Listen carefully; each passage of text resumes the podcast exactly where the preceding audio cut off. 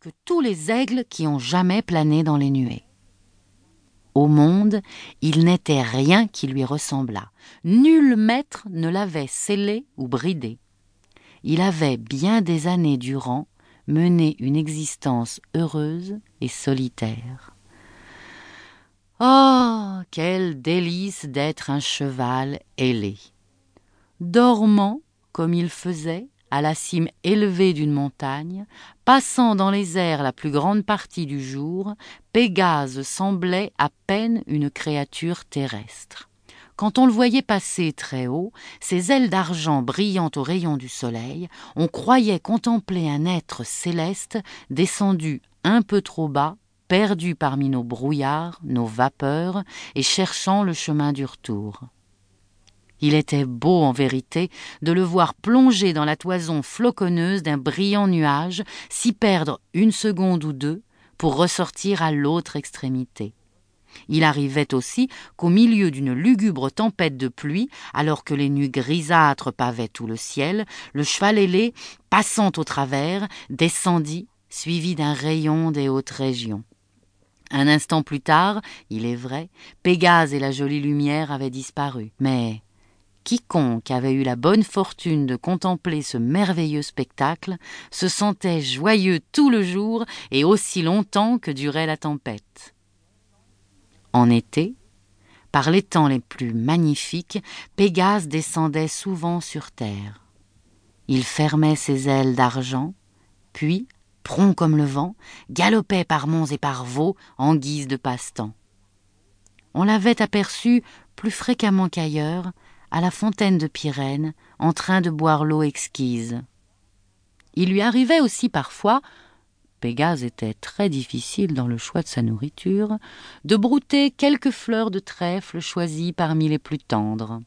Les aïeux des villageois de cette époque avaient pris l'habitude d'aller, aussi longtemps qu'ils restèrent jeunes et crurent à l'existence des chevaux ailés, à la fontaine de Pyrène, dans l'espérance de saisir une vision fugitive du beau Pégase mais ces dernières années, on l'avait rarement aperçu.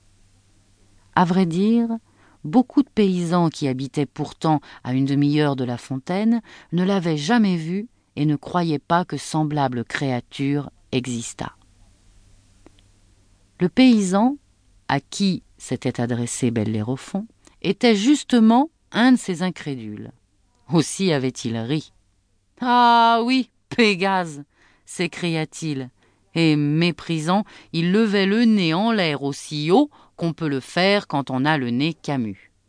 Pégase, oui, oui, oui, oui, un cheval avec des ailes. Voyons, l'ami, jouissez-vous de tout votre bon sens? Des ailes à un cheval. Mais qu'en ferait-il? Tirerait-il aussi vigoureusement la charrue? Dites-moi.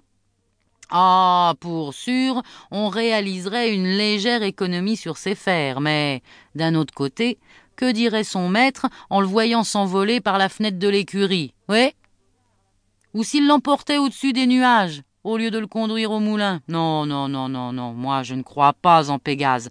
Jamais cette ridicule volaille de cheval n'a existé. J'ai quelques raisons de penser le contraire dit avec calme Bellérophon en se tournant vers un vieil homme aux cheveux gris qui, appuyé sur un bâton, la tête penchée en avant, écoutait attentivement en se faisant un cornet de sa main parce que depuis une vingtaine d'années il devenait de plus en plus sourd. Mais vous, homme vénérable, qu'en dites-vous? Continua Bellérophon, alors que vous étiez plus jeune, vous avez bien vu des fois le coursier ailé, j'imagine. Comment?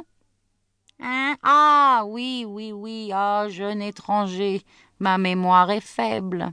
Mais oui, mais pourtant je me souviens bien qu'au jour de mon enfance, je croyais comme tout le monde à l'existence d'un cheval de cette nature. Hein? À présent, je ne sais que penser et même il ne m'arrive guère d'y songer. Non, non, non, non, non. Si j'ai vu pareille créature, c'était il y a longtemps, fort longtemps. À vous parler franc, j'hésite à croire que je l'ai jamais vue. Un jour, il est vrai, quand j'étais enfant, j'ai remarqué, je me le rappelle.